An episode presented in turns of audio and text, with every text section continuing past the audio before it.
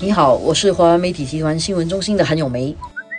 你好，我是华为媒体集团新闻中心的洪一婷。各位应该听了最近的那个电视演说，可能通过网络，可能通过早报都 SG，可能通过总理公署的面部社交媒体或者总理自己的 Facebook 听到的这个关于冠病后时代怎么样保障新加坡的这个一系列演讲。星期三晚上上达曼资政谈了第五篇演讲了之后呢，下来我们就等着星期六王瑞杰副总理的总结篇。但是到目前为止，前面五篇我们听过了之后呢，其实有一个。总体的一个印象，我觉得这个是有一点像人民行动党在过去这么多年执政以来精神的一个总结，然后同时面对未来他们要怎么样，所以有有一点像一个大规模的一个竞选纲领。而且如果有一些印象的年长国人可能会记得，就是在一九六八年的时候，当时国家也面临一些危机，因为当时英国政府要撤离军队了，所以当时新加坡也是处在一个比较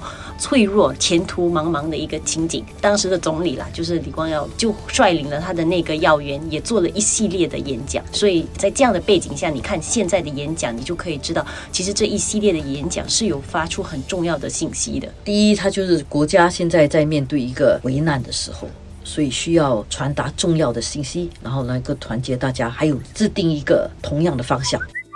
最新的就是上达曼之政，他谈的更多是 social compact，就是社会契约，社会能够成为一个社会的原因。还有就是怎么样让人民过得有尊严？我们知道上岛资政也很强调的一点就是这个社会流动性嘛，因为他之前也提过一个大家印象很深刻的就是好像大家都在一个电动扶梯嘛，就是说你要确保这个扶梯能够继续的转动。对啊，所以他这次的演讲也花了一定的篇幅谈到这个社会流动性，而且也提到不只是确保孩子没有人会输在起跑线，还有一点重要就是在各个领域里面也确保。我们通过这个推进这个渐进式的薪金模式，让大家都享有薪金的增长。薪金增长的这个部分，确实在全世界这个潮流里面是一个很困难的事情的，因为贫富悬殊确实在全世界都在扩大。当然，冠病会不会改变这个东西，它是有可能改变，但是可能会把这个事情弄得更糟。嗯，因为在碰到危机的时候，通常很多时候是你比较有经济能力是比较能够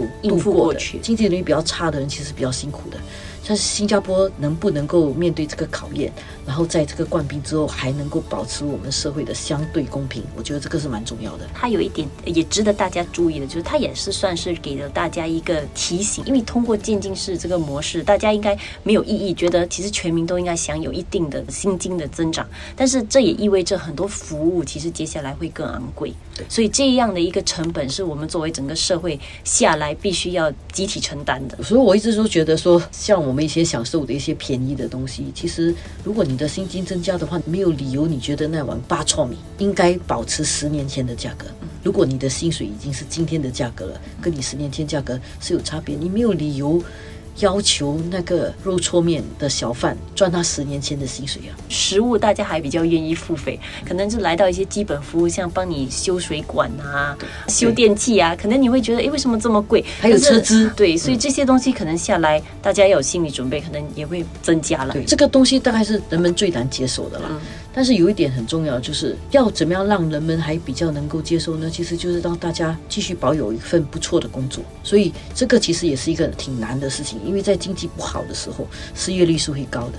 所以在上达曼之政的演讲里面是有提到说，保工作如果不能够保工作，至少要能够确保每个工人都能够接受培训，不论你几岁，因为培训才是能够确保你下来能够找到一份工作，然后继续有尊严的生活的一个办法。有尊严的生活下去，也包括说也能够持续的应付自己生活上的所需了。对你一伸手跟别人要钱，不管你是跟父母要钱还是跟政府要钱。其实尊严这个问题上就不能够做得圆满嘛，所以要有尊严的生活的话，真的是靠自己是最好的。所以至今来讲的话，这几个部长跟资政的演讲都有很明确的主题，所以大家可能下来在等待的就是我们副总理。当然，这有一个承先启后嘛，就是得到一个接棒的意味，所以下一代的总理会有一个怎么样的，可以算是总结，也可以说是另外一番的一个对未来的另外一个预示的一个说法。所以这一系列的演讲，我们都。把它放在早报的 S 的网站上，大家如果有兴趣的话，可以到早报的 S 去看。演讲的全文也在上面，所以有空的话，大家其实应该去看一下这个演讲，然后从里面来想想新加坡的未来是怎样的，还有自己应该做些什么，让自己的生活下来可以得到保障，还有子孙都能够得到一个比较好的前途。